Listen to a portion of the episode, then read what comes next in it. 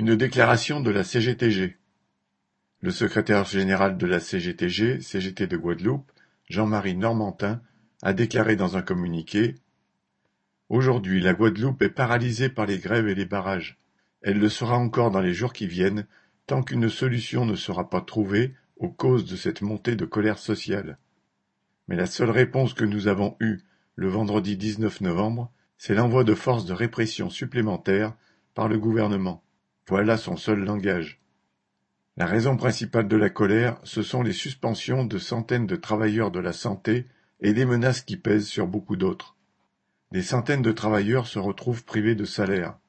C'est une violence inouïe contre eux et leurs familles. La responsabilité en incombe totalement au gouvernement français. La CGTG appelle tous ses membres et l'ensemble des travailleurs à rejoindre la lutte actuelle sous forme de grève dans leur entreprise de manifestations dans leurs quartiers et leurs communes. Le gouvernement portera l'entière responsabilité des conséquences de l'exaspération et de la colère des travailleurs, des jeunes et de la population. La CGTG appelle l'ensemble de la population laborieuse à participer massivement à la lutte pour le succès de ces revendications. Assam nous qualité, Assam nous gagné. Luttons ensemble, nous gagnerons ensemble. Jean-Marie Normantin, vendredi dix-neuf novembre.